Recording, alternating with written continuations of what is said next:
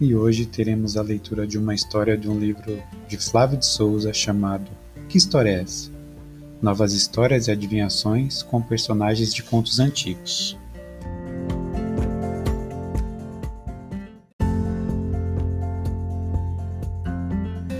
Eu sou Edson, bibliotecário do SESI.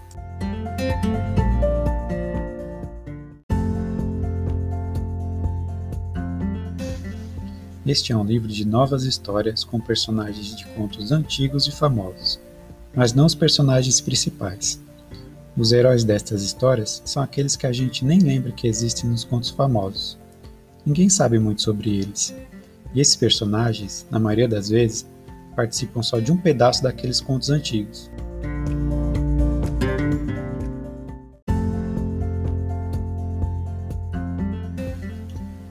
E eles nem sabem que estão fazendo parte de uma coisa tão importante e conhecida. Então, este livro é também uma homenagem a estes personagens desconhecidos daqueles contos antigos e famosos. Neste livro, eles são os personagens principais. E este livro é, ao mesmo tempo, um livro de adivinhações.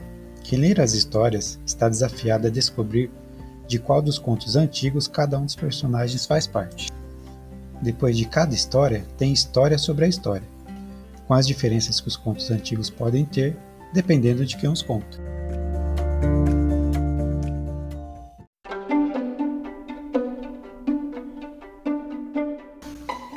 A vaca. Era uma vez uma vaca, com quatro pernas, uma cabeça, dois chifres e todas aquelas outras coisas que as vacas têm. Algumas vacas têm nome. Mimosa é um nome muito usado para vacas, mas esta não tinha nome. Ela era uma simples vaca, que não queria mais nada do mundo além de água para beber e um chão cheio de coisinhas verdes para comer. Esta vaca fazia parte de um rebanho, mas um dia ela foi levada por um homem muito bondoso para um novo lugar, onde não havia outras vacas, bois, touros nem bezerros. Mas a vaca não se sentiu solitária, porque havia dois cachorros, cinco gatos, oito galinhas, seis patos.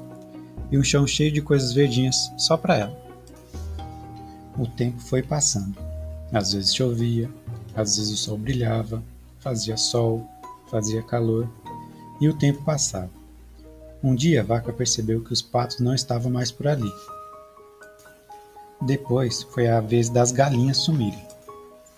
E então o bondoso homem também não apareceu mais para tirar a vaca do estábulo levar para o lugar onde tinha água para beber e o chão cheio de coisas verdinhas. Na casa onde morava o homem bondoso, morava também uma mulher que reclamava e um menino do cabelo espetado.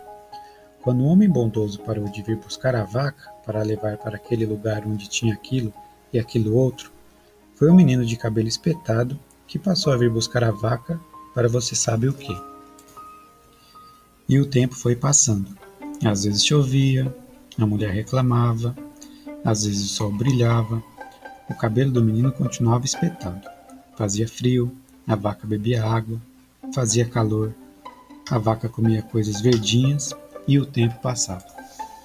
Um dia, o menino veio buscar a vaca no estábulo, mas em vez de levá-la para aquele lugar, ele a levou para uma estrada, puxando-a pela corda que estava sempre amarrada no seu pescoço. Isso depois da mulher que reclamava reclamar bastante lá da porta da casa. O menino e a vaca foram andando pela estrada. O menino parou ao lado de um riacho, onde os dois beberam água. Depois o menino parou ao lado de uma árvore, onde o menino comeu um lanche e a vaca comeu as coisas verdinhas. E os dois foram andando pela estrada, até que um homem de barba grande veio da outra direção. O homem de barba grande conversou com o menino entregou ao menino três feijões, e o homem de barba grande puxou a vaca pela corda, levando-a para outra direção. E o menino de cabelo espetado foi voltando para casa. A vaca olhou para trás e viu o menino dar um tchau, todo contente. A vaca achou que o menino do cabelo espetado tinha sido enganado pelo homem de barba grande. Ela achou que o menino de cabelo espetado deveria ter pedido pelo menos cinco feijões para trocar por ela. Mas o homem de barba grande e a vaca logo chegaram numa outra casa, onde havia um laguinho com bastante água e o chão cheio de coisas verdes. e a vaca parou de pensar no menino do cabelo espetado. O tempo foi passando. Às vezes chovia, às vezes o sol brilhava, fazia frio, fazia calor, a vaca bebia e comia. Algum tempo depois, ela conheceu um touro, que morava no terreno vizinho. Algum tempo depois, nasceu um bezerrinho. E a vaca descobriu que existia uma coisa tão boa quanto água e as coisas verdinhas. Fim.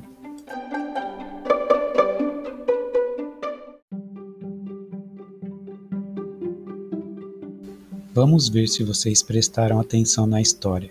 Agora é com vocês. Que história é essa?